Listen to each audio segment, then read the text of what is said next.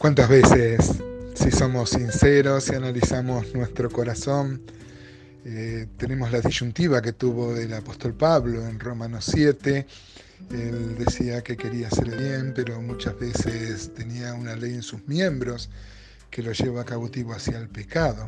No es así, hermanos y hermanas, si somos francos, si somos sinceros, si somos veraces con nosotros mismos, haciéndonos un autoanálisis, vemos que muchas veces caemos, ¿no?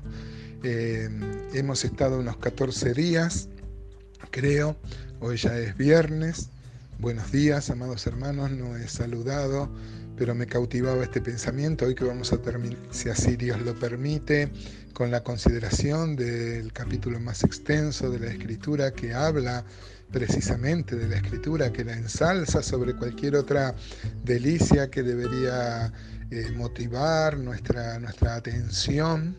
Como dice Isaías 48, ¿se acuerdan? Dice, sécase la hierba, marchítase la flor, mas la palabra del Dios nuestro permanece para siempre. En tiempos donde todo cambia, la cultura cambia, las ideas cambian, la Biblia sigue siendo incólume, permanece como una piedra.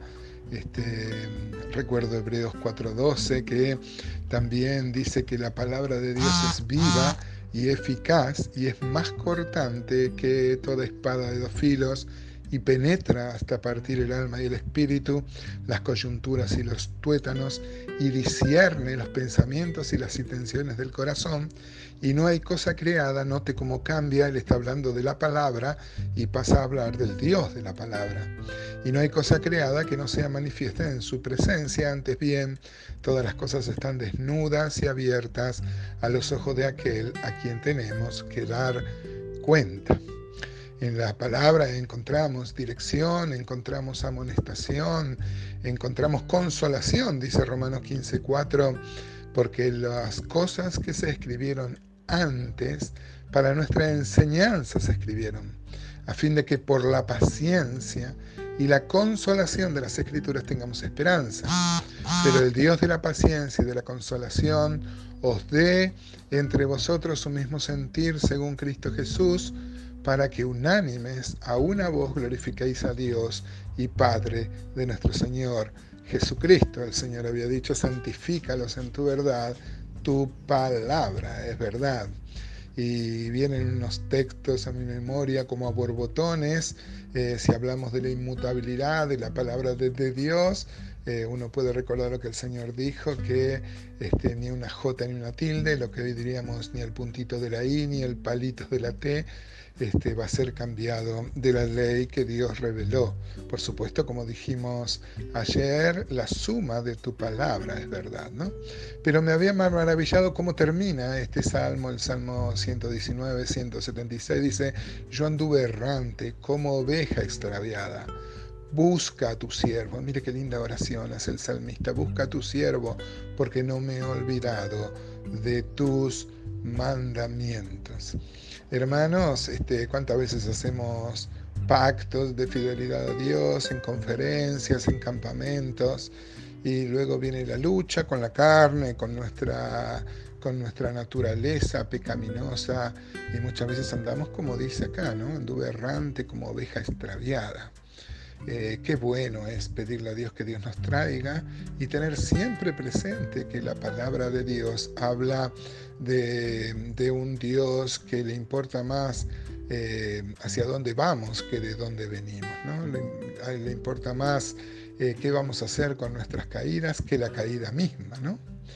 Este, encontramos la verdad, este, como decía Spurgeon, ¿no? que cuanto más cavamos en las escrituras, más nos parecen una mina de inagotable verdad, donde encontramos, claro que sí, fuente de la fe, de ánimo, de protección, de dirección y unas normas para la vida. Immanuel Kant, el famoso filósofo, inclusive, eh, él decía que la existencia de la Biblia como texto para el pueblo es el más valioso bien que posee el género humano todo intento de menospreciarla constituye un crimen contra la humanidad.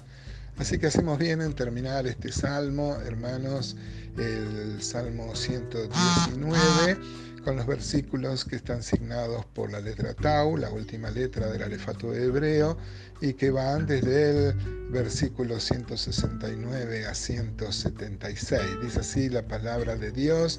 Miren qué lindas oraciones para hacer nuestras. Dice, llegue mi clamor delante de ti, oh Jehová, dame entendimiento conforme a tu palabra, llegue mi oración delante de ti, líbrame conforme a tu dicho.